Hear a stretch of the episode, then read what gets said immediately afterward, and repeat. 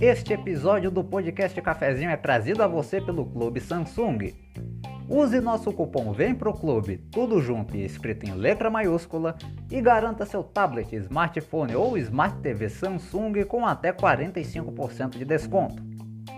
Acesse clubesamsung.samsung.com.br, use o cupom e boas compras. Cupom válido até 31 de dezembro de 2023. Consulte formas de pagamento, disponibilidade de entrega, fretes e demais termos no site do Clube Samsung.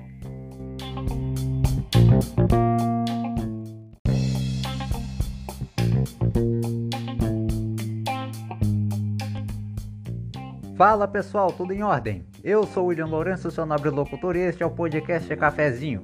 Desde já eu agradeço a você que me acompanha pela audiência, paciência, carinho e confiança de sempre.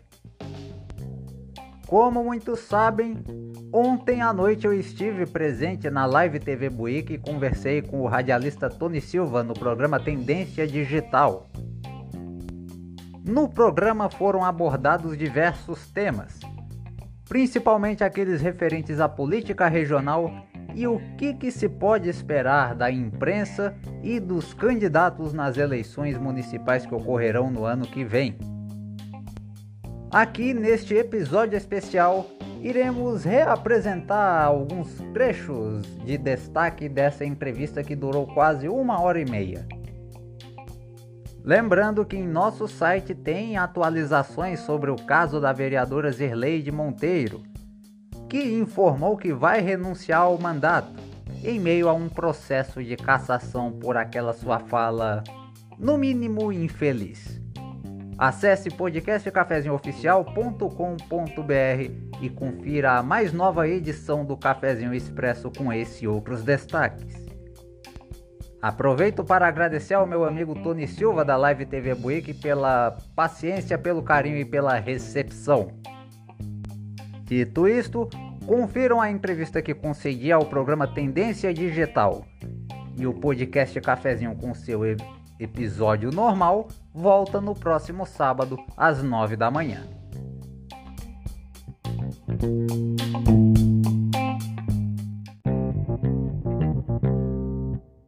É, vamos, vamos agora passar o assunto aqui um pouco mais adiante, William. Vamos falar agora a respeito é, é, do nosso trabalho do dia a dia. O nosso trabalho do dia a dia é o que a gente faz. A gente está sempre acompanhando a política. É. Quando a gente fala da política, vamos começar falando a respeito da Câmara de Vereadores do município de Buíque. É, na tua visão, o que a Câmara de Vereadores hoje ela traz de mais interessante para a população? É bom de assistir, é legal? Ou fica aquela coisa morgada na visão do jornalista que vê de fora? Porque normalmente eu estou sempre lá dentro fazendo as transmissões. Eu tenho uma visão e eu quero saber da sua visão e opinião sobre isso. A minha visão é a seguinte sobre a atual legislatura. Uh, um fator muito positivo por parte da Câmara de Vereadores eh, nesses últimos quatro anos foi justamente essa questão da disponibilidade das transmissões das sessões aos demais cidadãos. Que uma das reclamações que eu ouvia, mesmo antes de começar com o podcast Cafezinho, de vizinhos, de amigos, de parentes, era justamente o fato de não saber o que estava sendo aprovado por eles, o que passava como pauta da Câmara. E essa foi uma das teclas que tanto eu quanto o meu sócio a gente batia volta e meia quando fazia alguma reportagem referente à Câmara. Não difamando ou ofendendo, mas cobrando dentro daquilo que é legal a devida transparência e que cada representante da população apresentasse, pelo menos a sua a seu grupo de eleitores, aquilo que eles estavam levando para o plenário para votação. Então eu acho que é um fator muito positivo e incentivo é, os cidadãos que estão nos acompanhando cada vez mais a buscar acompanhar essas sessões para se informar cada vez mais a respeito das, das pautas que são definidas como prioritárias no município. Esse incentivo nós da imprensa devemos fazer, claro, levando, levando as notícias mesmo que resumidas sobre o que aconteceu nas sessões, mas cada eleitor pode também buscar se informar, seja pelo próprio site da Câmara, seja pelas transmissões ao vivo, seja conversando com o vereador que votou, essa participação popular tem muito mais a agregar o município de uma forma geral. Porque quanto mais você se informa sobre o que acontece, uh, mais repertório você pode ter para propor algo construtivo que pode ser levado à discussão na Câmara e que pode, sei lá, virar uma lei que beneficie outras pessoas. Então, esse é o ponto positivo que eu gostaria de destacar, pelo menos dessa atual legislatura, dos últimos quatro anos para cá, que é o período em que eu comecei a lidar com o jornalismo aqui em Buíque. E também, né, William, é, é, é, traz com que, fazer com que também a população tenha um interesse em saber. Porque na maioria das vezes, é, principalmente é, é, nós que andamos aí no município, o pessoal, ah, fulano não faz nada, vereador não faz nada, fulano não faz aquilo. Rapaz, tira um tempinho ali, acompanha a sessão da Câmara, até nas próprias redes sociais, né, nos blogs da cidade, é, até nas próprias redes sociais dos vereadores que estão lá exercendo seu mandato, tem, tem os caras estão fazendo. Então, é muito importante para você ter um norte e formar sua opinião, que vem uma campanha eleitoral aí pela frente. Isso é, é importante, né, William? Exatamente. E o nosso papel enquanto profissional de imprensa, quando leva esse tipo de informação ao, ao cidadão, é buscar levar uma informação que faça ele ter uma opinião inteligente a respeito da situação. Que ele possa fazer uma contribuição inteligente. Não somente dizer, ah, como você mesmo disse, ah, esse vereador não faz nada, esse vereador faz isso, uh, xingar, né? É verdade, não, é verdade. Isso não é construtivo, isso não ajuda ninguém. Mas, por exemplo, vamos supor que eu esteja morando numa, numa rua que não tenha o devido calçamento.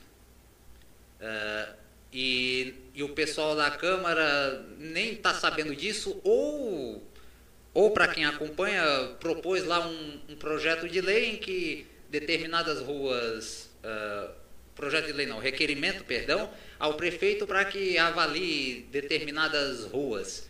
Só que a minha não foi citada. Eu sabendo disso, posso chegar depois em um desses vereadores, entrar em contato e falar, ó, vocês poderiam, por favor, pedir um requerimento para minha rua também, para que ela seja reparada pela prefeitura, cobrar o prefeito nesse sentido, é, é, esse, é esse, essa questão que a gente precisa trabalhar, a, a opinião e a crítica inteligente. Não, uh, não xingar por xingar uh, ou, ou por interesse escuso. Pensar no, no bem coletivo, ajudar os vereadores no possível, dentro daquilo que a gente pode fazer como cidadão, levar os requerimentos e as reclamações para que eles em plenário possam, dentro de suas atribuições legais, fazer os devidos requerimentos, projetos de lei e uh, outros pedidos legais às autoridades competentes. Esse tipo de acompanhamento que a gente tem que passar a fazer cada vez mais. Teve um projeto de lei também na última sessão da Câmara dos Vereadores que foi muito, eu achei um, um projeto de lei muito legal. Né? Ao contrário do que foi feito é, é, em Arco Verde com a vereadora é, é Zirleide, é, em Buíque, a vereadora Maria Clara trouxe um, um, projeto de lei muito bacana. Eu acho que você acompanhou a sessão, sim, sim, não acompanhou? Eu... eu... gostaria que você falasse um pouco daquele projeto de lei, que é uma coisa realmente muito legal, que faz com que o, o município tenha uma visão especial para com o, o, essa rapaziada autista, né, os especiais? É, eu dei uma rápida lida no, no projeto de lei que a vereadora Maria Clara uh, conseguiu aprovar na Câmara sobre as pessoas com transtorno do espectro autista e acho positivo, porque mu muitas vezes essas pessoas portadoras desse transtorno acabam sofrendo muito preconceito e esse tipo de preconceito precisa ser combatido em todas as esferas. E o legislativo, quando dá um passo importante desses, eh, mostra aos cidadãos e à sociedade de forma geral que a inclusão também é uma pauta prioritária de todas as pessoas, de todos os membros da comunidade. Eu, eu considero benéfico e espero que, a, que as que a gestão, seja ela qual for, daqui para frente, uh, se esforce em aplicar essa lei dentro do município. Que tão importante quanto você aprovar uma lei dessas é você ter mecanismos de fiscalização para que a lei seja aplicada de forma adequada, para que essas pessoas recebam a devida assistência, seja na saúde, seja na educação, para que elas se sintam incluídas dentro da sociedade de forma justa e verdadeiramente democrática. Agora, sobre a questão da vereadora de Arco Verde, com aquela fala, em, eu vou dizer infeliz porque eu vou ser educado aqui. Estamos numa transmissão ao vivo. Mas por sorte, a comissão prévia da Câmara de Arco Verde decidiu hoje, uh, no relatório, que vai levar adiante o processo de cassação dela. Então, o que, que vai acontecer agora? O vereador Siqueirinha, que é o presidente da Câmara de lá, vai levar esse relatório para votação na segunda-feira. É, todos os vereadores vão estar na sessão do plenário e vão votar, com exceção, se não me engano, da denunciada e do presidente da casa. Para ele ser aprovado, precisa de dois terços dos votos dos vereadores presentes. Se eles aprovarem, aí vai para uma chamada Comissão de Justiça e Legislação Final, que tem gente que chama também de Conselho de Ética. Esse relatório vai ser avaliado se atende aos princípios constitucionais e regimentos. Depois disso, é levado novamente a plenário e depois que sair dessa comissão e levado a plenário de novo, aí passa por outra votação com os mesmos dois terços dos vereadores tendo que aprovar ou rejeitar. Aí aprovando, a vereadora é devidamente cassada. Porque nesse processo, os requerimentos que pediram a cassação dela se basearam no artigo 88 do Estatuto da Pessoa com Deficiência. E tem um parágrafo específico, que eu não vou lembrar qual, mas está escrito numa matéria que eu publiquei no site, que diz que quando você incentiva uh, qualquer tipo de discriminação com uma pessoa portadora de qualquer deficiência por meio social, a pena de reclusão, que inicialmente é de 1 a 3 anos, pode aumentar para de 2 a 5. Então eles pegaram esse artigo que está numa lei federal, levaram para o com o requerimento pedindo a cassação Uh, viram um artigo do regimento interno da Câmara que viu que aquela fala se encaixava também como quebra de decoro parlamentar, porque uma parlamentar, em tese, é uma representante do povo. Sendo representante do povo, ela representa todas as pessoas, inclusive as portadoras de deficiência. Elas também têm os mesmos direitos e a mesma voz de manifestação. Então, como é que eu, enquanto parlamentar, uso desse desse cargo para proferir falas contra o, o próprio povo que me ajudou a eleger. E é uma, uma situação complicada. E hoje, na verdade, é, eu vi aqui nas redes sociais, vi, vi também é, no Instagram vários vídeos né, da, da imprensa aqui regional de que ela, ela é, é renunciou o mandato. Ela renunciou o mandato, mas também de, de contrapartida, o, o, o, o delegado Zé Rubens é, entrou com um pedido na justiça para que o processo de cassação continue. Que eles agora estão alegando que ela está fazendo um jogo por jogo político. Porque assim, se ela for cassada, ela não, ela não pode, oito anos ela não pode concorrer é, não, a cargo público. Não pode não se pode, candidatar mais. Não pode se candidatar mais. E se ela renunciar, o processo automaticamente é encerrado e ela nas próximas eleições ela vai poder ser candidata. Aí, agora que está a briga na justiça, porque eles querem que o processo de, de cassação do mandato dela continue. Aí, daí, a partir dessa parte eu já não entendo mais, porque realmente é complicado. Bom, como a fala proferida por ela envolve um possível cometimento de crime previsto em lei federal, ainda que ela pense em renunciar e esse processo seja arquivado, o Ministério Público de Pernambuco pode muito bem uh, denunciá-la na justiça comum porque a fala dela uh, pode ser entendida como cometimento de um crime comum, previsto em lei. Então, esse, vamos supor, o Ministério Público faz o cometimento da denúncia, depois de toda depois de todo esse bololô. Aí aceitam a denúncia. Aí fazem o julgamento na justiça comum, ela é condenada, primeira instância, e depois segunda instância, ela tenta se candidatar numa outra eleição, condenação em segunda instância, a lei da ficha limpa impede ela de se candidatar. De uma forma jeito. ou de outra se complicou, né? É, se complica. E era uma questão que se ela tivesse o, o mínimo de cabeça, ainda ainda que tivesse com raiva ou que fosse justificado, o que não é justificado de forma nenhuma a fala que ela disse. Mas vamos lá. O motivo pelo qual ela teria dito aquela barbaridade foi um meme que circulou na cidade dela caindo no plenário e ela viu uma assistente social que provavelmente teria sido a autora desse meme e daí começou a, a xingar o, o filho dela em plenário. Bom, se a vereadora tivesse o mínimo de juízo, se ela tivesse mesmo provas suficientes de que aquela pessoa produziu o meme, divulgou, compartilhou e a constrangeu, processava na justiça. Calúnia, difamação, crime contra a honra. Se tivesse provocado algum, uh, algum efeito negativo à sua imagem enquanto parlamentar e pessoa, não precisaria ter falado aquilo que ela falou. Fazia os requerimentos normal, como estava fazendo, encerraria a palavra, sairia. Na outra semana entrava com uma ação contra essa moça, se fosse o caso. Mas pelo que eu vi, você viu e o país inteiro viu, não se tratou disso. A gente tem aí em vigor né, o decreto número 80, que foi um decreto, inclusive você fez uma matéria no seu, no seu blog, sim, sim. no podcast Cafezinho, falando e trazendo essas informações, é, é, é, falando sobre é, é, esse corte de gasto. Mais uma vez, a gestão pública municipal, a prefeitura aqui da cidade de Buíque, ela cortou gasto. Obras, é, obras, deixa eu ver se eu me lembro mais, é obras, eventos, é, gratificação de, de, de licença de, prêmio, é, licença prêmio, férias, essas coisas aí e tal. Dentro do município de Buíque não existe.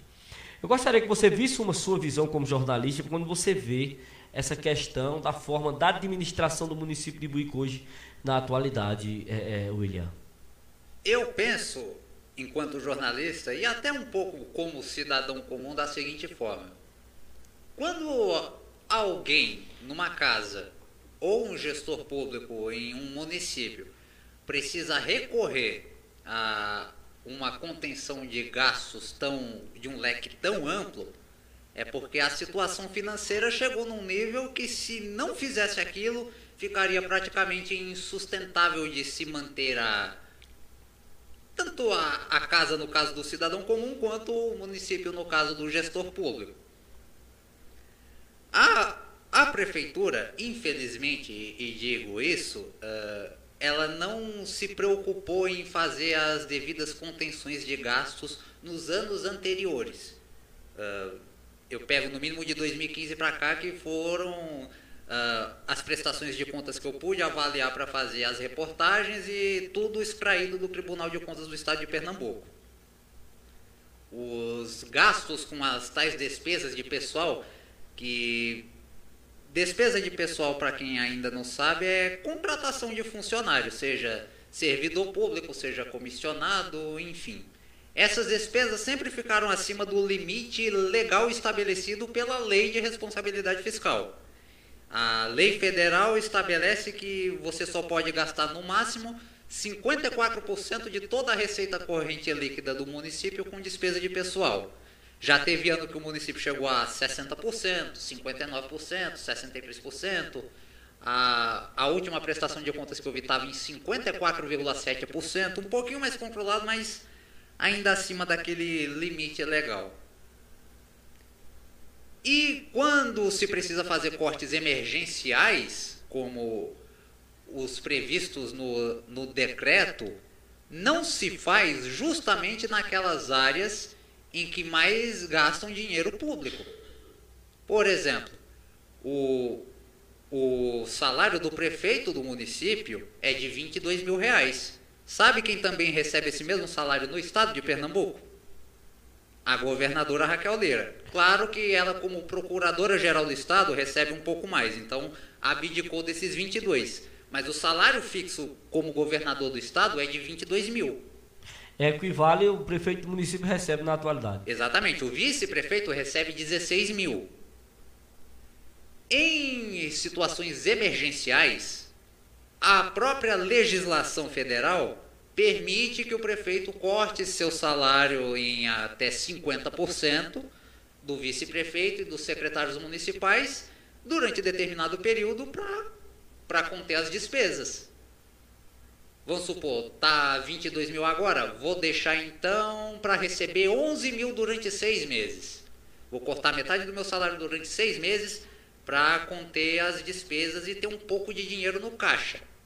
A lei prevê isso. O Tribunal de Contas já disse que a prefeitura poderia fazer isso em situação emergencial, justamente para não afetar os servidores públicos, os, os concursados, com esses cortes de férias, de licenças, de gratificações.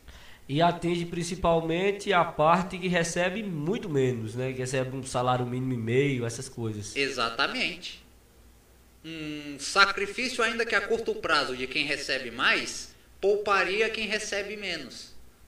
E assim você poderia manter também uh, os serviços essenciais, porque a maior parte dos, dos trabalhadores de concursados são da área da saúde, são da área da educação, da área da segurança, que são áreas que, uh, por lei, não podem parar de jeito nenhum, são essenciais, como o próprio nome diz. E justamente os servidores dessas áreas são os que sofrem com esses cortes de gastos. E para você ver um pequeno detalhe técnico que eu acho importante trazer. Uma das justificativas para esse novo decreto, o decreto 80, é uma decisão normativa do Tribunal de Contas da União. Eu não lembro se era. Eu não lembro o número da decisão, mas eu sei que era de dezembro do ano passado. Que por conta dessa decisão normativa surgiu toda aquela história de redução de cadeira da Câmara de Vereadores, que eles tinham pegado dados incompletos do censo do IBGE, que tinha dado redução da população e que ia dar redução do fundo de participação, aquela. Redução do FPM, né? Isso, aquela atrapalhada toda. O que, que aconteceu? O Supremo Tribunal Federal, em fevereiro, uh, suspendeu a, aquela decisão normativa. E em julho, o Tribunal de Contas da União, já com os dados completos do censo do IBGE, com a população total definida, fez uma nova decisão normativa uh, com novos cálculos de percentuais desse fundo de participação.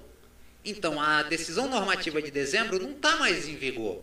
E foi justamente essa que foi usada como justificativa no decreto 80 da prefeitura. Se você prestar bastante atenção, para quem gosta de lei e é chato como eu nessas, nesses aspectos, você lendo o decreto vai encontrar justamente essa decisão.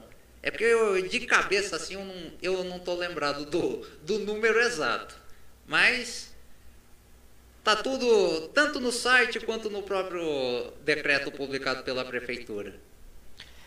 Realmente, um assunto muito complicado, não é, não, não é, não é William? Porque assim, é, eu creio que esse decreto, é, é, da minha humilde opinião, ele só pega, só atinge o pessoal que recebe muito menos. O que? Vamos colocar ali, o cara que recebe ali 5, 6, 7 mil reais, né? O secretariado hoje eu acho que é de 5 a 6 mil reais, né? 7 mil. 7 mil reais é o secretariado. 7 mil. 7 mil reais. Então, essa rapaziada aí, eu creio que, que a própria gestão pública prefeito tirava ali 30% do seu salário, é nem 50%, 30% do seu salário, vice-prefeito mais 30%, o secretariado tirar ali 20% do secretariado, para não atingir e não generalizar, porque na verdade é, já ajudaria bastante. Ajudaria bastante. E não generalizar como generalizou, né? Porque na verdade, quem recebe acima de 5 mil está tranquilo. Agora, quem recebe abaixo de 5 mil realmente aperta o centro para fazer a feira final do final do mês. Ah, eu vi durante a semana, recebi reclamações de agentes de saúde, profissionais de educação, falando justamente dessa injustiça na visão deles quanto ao, aos cortes das gratificações e licenças, enfim. E se não me falha a memória, já teve um, uma, uma prefeita, acho que foi de Serra Talhada, se não me engano, que fez o corte do próprio salário dela pela metade durante um determinado período, neste ano. E como eu disse anteriormente, a legislação prevê esse, essa espécie de redução de forma temporária se for para ajudar como medida de contenção de despesas. Não estamos dizendo aqui que o prefeito tem que trabalhar de graça. Ou os secretários têm que fazer trabalho Longe disso, longe Muito disso. Muito longe disso. Longe disso. Mas... Agora, eu creio na, na, na visão da. Eu creio que é a sua visão também. Eu acho que se teria que diminuir um salário de alguém, teria que ser diminuído do salário dessa rapaziada que ganha acima de 5 mil reais. É, é uma questão de gestão pública. Exatamente. Qualquer pessoa que administre a, as próprias finanças vai querer cortar aqueles gastos maiores para que sobre dinhe dinheiro para o essencial. Aí depois, se, so se continuar sobrando dinheiro, aí sim, aumenta aqui, um Netflix aqui, um cafezinho para lá, mais um copo d'água para cá, enfim. É, vai, é, vai, vai chegando de volta, né? Sim, quando, é, sim, quando vai voltando. Com, com, responsabilidade de forma que não comprometa a, o ordenamento como um todo. Principalmente, principalmente é, é, eu creio assim, o, o, pequeno trabalhador. Aquele rapaziada, aquela rapaziada que tem um contratozinho ali de um salário, sabe? Que ganhava uma gratificaçãozinha para fazer. Acabou aquilo ali. Então, realmente, eu digo, sofre mais quem ganha menos.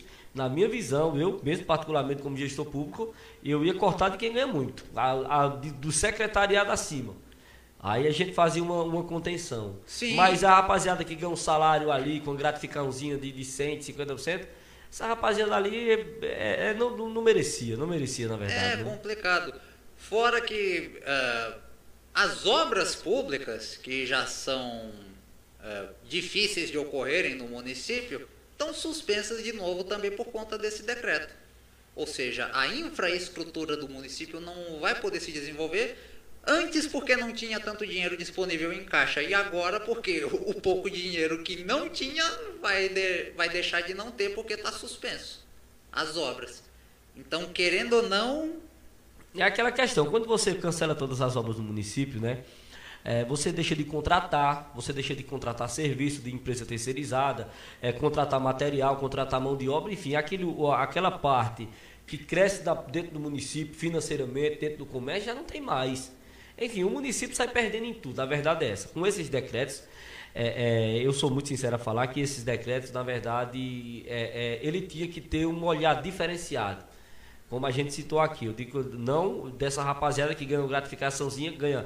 Vamos botar o seguinte, acima de 3, 4 mil reais, vamos cortar a gratificação dessa rapaziada agora. O cara ganha uma gratificaçãozinha para, sabe, comprar um extra, fazer, pagar uma prestação e já ganha pouco, realmente é, é, é, fica difícil de entender, né, né, né William? E, e, detalhe, em alguns setores essas gratificações são obrigatórias por lei federal.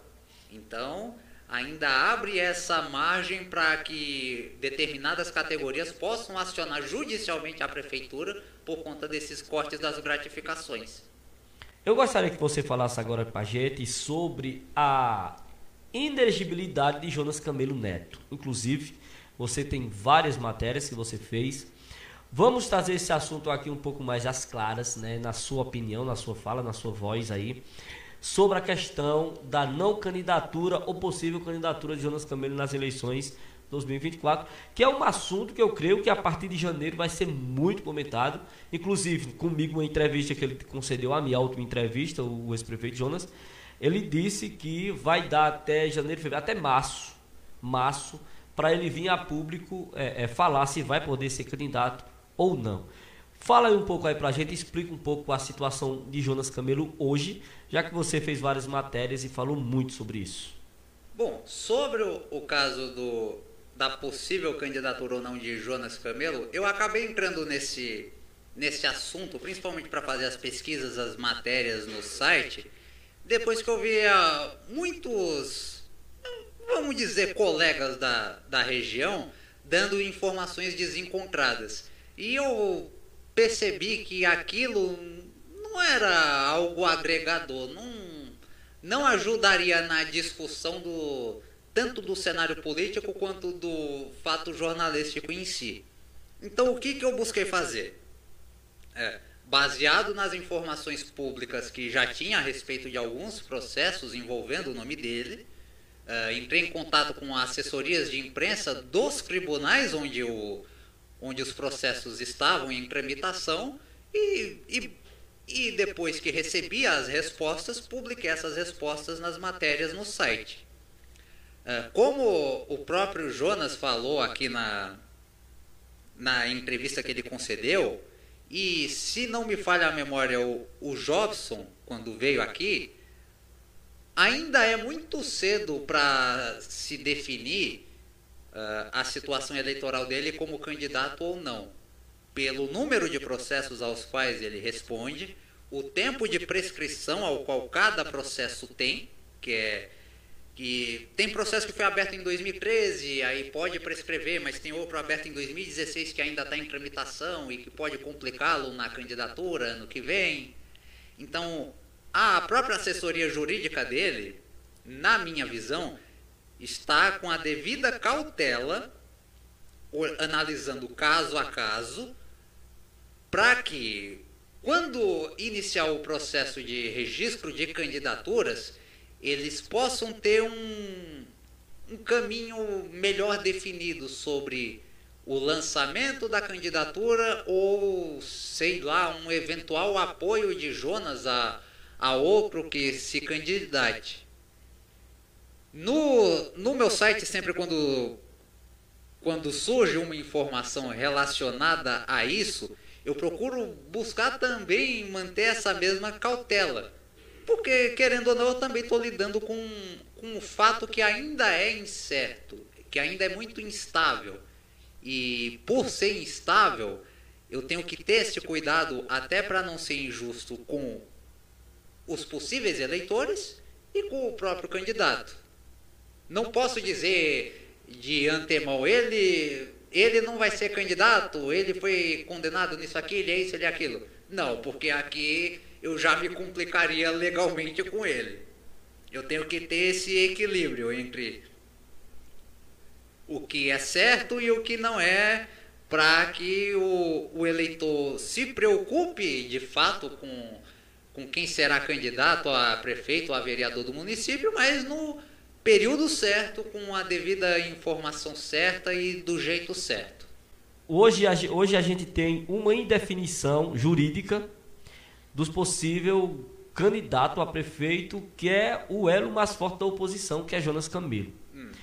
Para o município e para os eleitores, na sua visão, agora a sua, sua opinião pessoal, é, não, é pré, não, não, é, não, não é, vamos colocar assim, não prejudica é, é, um, um, pleito eleitoral para que as pessoas já tenham uma cabeça em quem votar, saber quem são os candidatos. Não prejudica, porque assim você não pensa um projeto de governo, você não pensa um projeto assim de futuro para a cidade, para o município. Não prejudica essa incerteza de quem vai disputar as eleições com o vice-prefeito Túlio? É, prejudica e ao mesmo tempo não prejudica quando a gente põe na cabeça o, o seguinte certo? Ainda falta um ano, menos de um ano agora para menos, de, menos de um eleição, ano, menos de um 11 meses, se não me falha a memória. Mas a, os registros das candidaturas só vão ser feitos a partir de abril. Então, de agora até abril, uh, vários nomes vão ser lançados ao ar, seja por redes sociais, conversas de vizinhos, enfim, para que os eleitores comecem a a focar naqueles nomes e pensar como prováveis candidatos ao seu voto. Aqui é válido. O, o que eu não concordo é com essa. É, como é que se diz? É, tentativa precipitada de já cravar candidatos agora. É, em definitivo. Como o próprio vice-prefeito Túlio estão dizendo que será o é, em definitivo, o substituto de Arquimedes e o provável candidato da, da situação. A depender do que ele possa vir a fazer até o momento do registro de candidatura enquanto vice-prefeito, ele pode ganhar mais a adesão do eleitorado ou perder a adesão do eleitorado. Então, nesse período, visão pessoal, minha aqui, ele tem que passar a focar nas suas atribuições como vice-prefeito nem citar a possibilidade de uma candidatura agora. Foca na sua atribuição como vice-prefeito até o momento em que se inicia o período de registro de candidatura. Busque, por meio dos seus assessores, avaliar se o seu nome é bem visto ou bem aceito. Após a avaliação das suas atribuições como vice-prefeito, e depois disso você pensa se vai se candidatar mesmo, se vai tentar a candidatura como prefeito ou se vai tentar apoiar alguém do seu grupo político como candidato. Mas tudo tem que, a meu ver, tem que ser feito no prazo certo. Tudo no prazo certo, certo e no passo a passo também. Né? É, passo a passo. pode ser construído o nome agora? Pode, mas tem que saber como construir, porque senão você se complica e atrapalha também o, o eleitor que quer um, buscar um voto consciente. E quando o eleitor não vota consciente, quem se ferra é o município todo, né? Então...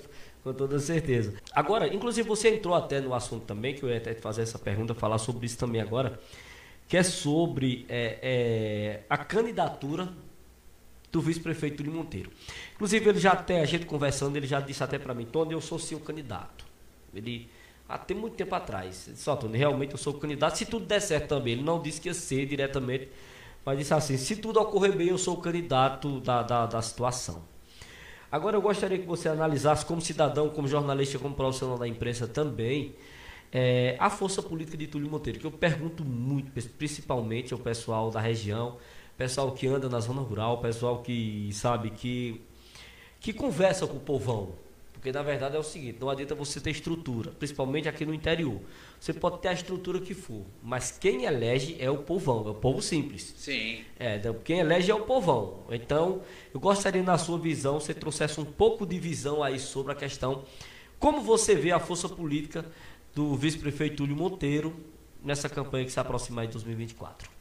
Bom, uma verdade inegável é que Túlio vai se aproveitar da imagem de Arquimedes ao máximo para tentar atrair o, o, os eleitores que foram fiéis a Arquimedes nesses cinco mandatos.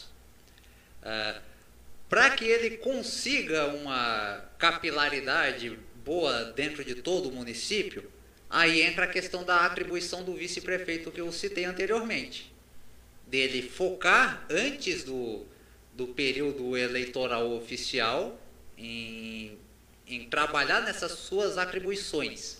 Seja ouvindo as demandas da, da comunidade tal, do assentamento tal, do sítio tal, uh, buscar se aproximar, uh, ouvir essas demandas, tentar levar o prefeito e caso o prefeito não consiga atendê-las, ele, dentro do que manda a lei, sempre dentro do que manda a lei, tentar atender como vice-prefeito do município. Até o, o período do registro de candidatura, o foco, a meu ver, enquanto cidadão dele, precisa ser esse. Até para que chame mais a atenção, atraia mais eleitores e cada vez mais pessoas pensem nele não somente como o cara que anda ao lado de Arquimedes, mas até como uma figura pública que pode ser cogitada como prefeito pelo próprio nome. É essa a, o resu, esse é o resumo da avaliação que eu faço a respeito dele. Certo sim. Quando você toma ali as, a, a, as suas atribuições como vice, você vai conseguir ajudar mais. Claro que você está ali usando da máquina pública como é, eleito pelo povo, que você está exercendo aí no seu mandato como vice, você vai conseguir agregar mais. É, é, dentro dessa, de, dessa forma, é, fica melhor de, de, de Túlio como vice-prefeito, esquecer um pouco pré-candidatura ou candidato, é, é, como vice-prefeito, ajudar mais, chegar mais na população, ouvir demandas, como você mesmo falou, não, não é. Exatamente. Como eu, como eu falei e repito, o foco dele agora é opinião pessoal, não, não quero falar como jornalista, mas sim como cidadão, tem que ser esse. É o vice-prefeito do município, onde o prefeito não puder estar para atender uma demanda da população, vá, o vice pode muito bem ir. Existem a, a determinações e atribuições legais as quais ele, ele pode uh, cumprir. Há, há uma função. Ele foi, querendo ou não, ele foi eleito junto com Arquimedes e é, é importante, porque aí tira também um pouco da, dessa pecha que alguns têm de que vice-prefeito é só decorativo. É, é, só um cargo decorativo de enfeite. Tá, tá é como só... Uma caneta sem tinta, né? É, uma caneta sem tinta, não. Existem certas atribuições. Por exemplo, quando um prefeito precisa viajar para fora do município para resolver assuntos, conversar com o governador, deputados estaduais, federais, ou até se encontrar com o presidente de Brasília, quem assume o cargo interinamente de prefeito é o vice. É o vice-prefeito. Então, enquanto o prefeito está fora, o vice pode assinar decretos, pode sancionar leis. É uma atribuição legal dele. E pesa positivamente para o Túlio o fato dele não responder a nenhum processo na justiça administrativa. Não há nenhum, nenhum processo que conste no nome dele. É algo que ele pode usar a favor, junto com essa questão das atribuições do vice-prefeito, que, que ele pode trabalhar melhor até o período de registro de candidatura, para que seu nome se alavanque como, uh, como um candidato forte por si só e não somente por ser vice de um, de um político tradicional do município. Agora, fala uma coisa para mim, na sua visão pessoal também, você é um cara muito inteligente. É, na sua visão, Arquimedes foi prefeito de Buíque cinco mandatos, cinco vezes. Hoje, na atualidade, o maior, o maior líder político do município de Buíque se chama Sr. Arquimedes, Arquimedes Valença. É, na sua visão, você acha que tudo consegue é, é ter pelo menos 70 a 80% dessa, desse, desse, dessa força política que o atual prefeito Arquimedes tem? Vai depender, como eu disse, do, do trabalho dele que ele vai vir a desempenhar até a eleição e de quem vai se lançar como candidato da oposição. Porque, querendo ou não, se o candidato da oposição tiver uma rejeição muito forte, uh, os votos que seriam do candidato vão automaticamente para o Túlio, que em tese vai ser o menos rejeitado. Então, como eu disse, ele conversando com os próprios assessores, com o, os integrantes do seu grupo político, sabendo trabalhar isso direitinho, existe uma possibilidade de uma até de uma vitória boa, com uma margem boa. Não cravo 70% a 80%, mas pode chegar a uns 60%, 65%. Como eu falei, dependendo desses fatores, da, do que ele vier a fazer na função de vice-prefeito, se for algo positivo para a maioria, e do índice de rejeição que o possível candidato da oposição possa vir a ter.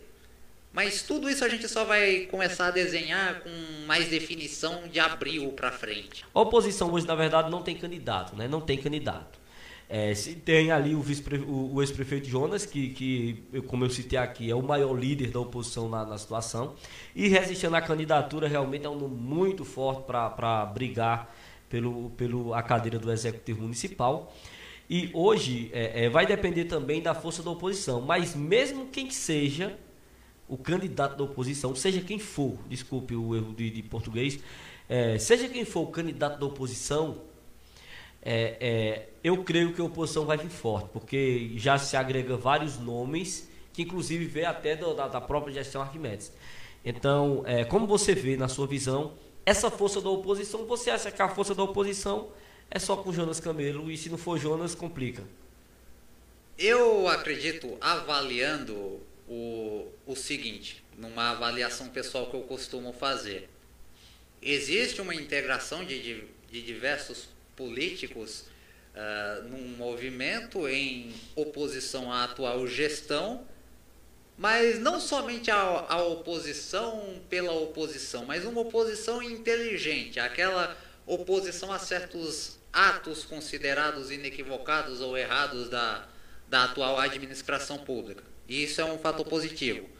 Você falou muito desse negócio da questão mais na frente de uma possível briga eleitoral entre Jonas e Túlio, que seja somente no campo das ideias.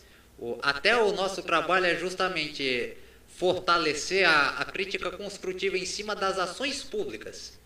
É, não difamando nenhum candidato, não atentando contra a honra de nenhum candidato ou a integridade de nenhum candidato, mas trazendo à tona, baseado em seus planos de governo, que eu espero que eles passem a a apresentar com mais clareza e mais transparência a seus eleitores uh, críticas pontuais a pontos que você e eu podemos discordar, para que possamos discutir e chegar num denominador comum em benefício do município como um todo. Agora eu gostaria que, que você falasse um pouco do papel da imprensa em 2024 aqui no município de Bui. Como o Willi Lourenço vê esse trabalho? Olha, eu vejo como positivo, por exemplo, esse encontro que a gente está tendo aqui é muito construtivo e bacana para a categoria dos veículos de imprensa dentro do município de Buíque. Porque a gente passa a mensagem de que sim, existimos, sim, trabalhamos e sim, estamos unidos pelo melhor para o município, que é manter a população devidamente informada para que ela, por meio do voto, nas eleições municipais, tome as decisões que considere as mais apropriadas uh, com certo equilíbrio, com certa parcimônia, como diria um amigo meu jurista. Então, a imprensa, ainda bem que está crescendo, se expandindo, as, as redes sociais, graças a Deus, ajudaram muito nessa, nessa expansão da divulgação de informações. Com isso, claro, aumentou também a responsabilidade das da checagem das informações, mas os profissionais que com elas lidam, ainda bem, eles têm essa, essa consciência e essa noção de responsabilidade para com seu público. Porque, querendo ou não, eu escrevo determinada matéria para o site do podcast Cafezinho, não é somente o leitor do site, exclusivo do site do podcast Cafezinho, que vai uh, obter acesso àquela informação. Muitas vezes, uh, um, um, leitor do site do Adalto Nilo pode acabar vendo aquilo, um, um telespectador, um espectador da Live TV Buick pode acabar vendo aquilo também. Ou seja, há, existe hoje essa integração de informações que as pessoas uh, um pouco mais inteligentes, e graças a Deus é a maioria, elas estão buscando cada vez mais fontes diversas de informação e fazendo sua própria checagem para saber se aquilo que ela viu em um determinado lugar confere com outro e com outro e com outro. Não se prende somente a uma fonte exclusiva de informação. Hoje não existe mais aquela regra de se fulano disser é lei e, e acabou-se todo mundo aceita. Não. As redes sociais democratizaram também o acesso à informação e a conferência de diversas informações para que o, o próprio público tome sua decisão de acordo com aquilo que acha certo e justo. Isso é positivo. Ano que vem a nossa responsabilidade vai ser gigantesca, lógico, maior do que a outra eleição, sem dúvida. Porque existe um movimento dentro do próprio município uh, de cada vez mais se exigir transparência dos candidatos, dos vereadores que estão eleitos, daqueles que irão se candidatar a vereadores, do prefeito que está no exercício do mandato, dos candidatos que irão concorrer à prefeitura, uh, quais são as propostas de fato que eles querem para o município. Claro que tem um ou outro que vai apelar para a questão do dinheiro, que nenhuma espectadora falou, mas isso é uma minoria, cada vez mais será uma minoria. A maioria vai, vai tentar buscar as melhores propostas. Porque ano que vem, Buíque vai fazer 170 anos de emancipação política. Em 12 de maio vai fazer 170 anos. E outra opinião pessoal é inaceitável e inconcebível em um município uh, com quase 170 anos de emancipação, um território gigantesco, uma população trabalhadora e criativa nas mais diversas áreas uh, não ser tão desenvolvida quanto cidades vizinhas. Arco Verde, por exemplo, tem 95 anos só de emancipação e você vê a estrutura político-administrativa que tem por lá, comparado com Buí, que é quase de primeiro mundo. E isso, isso a gente não pode aceitar. E isso a gente precisa cobrar daqueles que querem ser os representantes dos poderes, mas de forma consciente e inteligente e equilibrada também, sem, sem difamar ou atingir integridade de ninguém. Porque o que todos nós queremos, tanto eles quanto nós, é que o município cresça e se desenvolva da melhor forma possível para todo mundo. Porque todo mundo vai sair ganhando assim. Porque aqui no município de Buíque se tem esse costume de, o exemplo, é candidato tal. É só o nome do candidato, as propostas dos candidatos, na verdade, é o, o, o microfone em cima do palanque para dizer que vai fazer isso, fazer aquilo e acabou. E quando a imprensa pede, rapaz, manda aí teu projeto de governo para a gente ver que realmente vai, para a gente dar uma visibilidade. Infelizmente, nunca chegou. A verdade é essa. Porque no registro de candidaturas uh, que eles enviam para o Tribunal Regional Eleitoral, cada candidato apresenta um arquivo com as propostas de governo. Eles deixam definidos para apresentar nos registros de candidatura. Dá para se acessar por meio de um, de um portal de divulgação de candidaturas e campanhas eleitorais do TSE. Porém, não são todas as pessoas que têm acesso à internet. Então, o, como a imprensa pode entrar aqui nesse quesito? Às vezes uma pessoa não tem acesso à internet, mas pode mas ouve rádio normalmente. Aqui em Buíque tem a Rádio Buíque FM. Ela poderia promover, por exemplo, sabatinas com os candidatos a prefeito e fazer perguntas baseadas em seus planos de governo. Dá para combinar isso com o Tribunal Regional Eleitoral, porque tem regras específicas para isso. Uh, existem pessoas que mais acessam Facebook do que acessam esses sites específicos pode trazer aqui na Live TV Buick, por exemplo, e promover sabatinas, uh, pesquisar ó, as regras, como funciona com o, com o Tribunal Regional Eleitoral, baseados no plano de governo, com tempo determinado, uh, réplica, tréplica e tudo mais, para que o, a pessoa que esteja assistindo tome conhecimento do que o prefeito quer promover para o município, do que o candidato a prefeito quer promover para o município.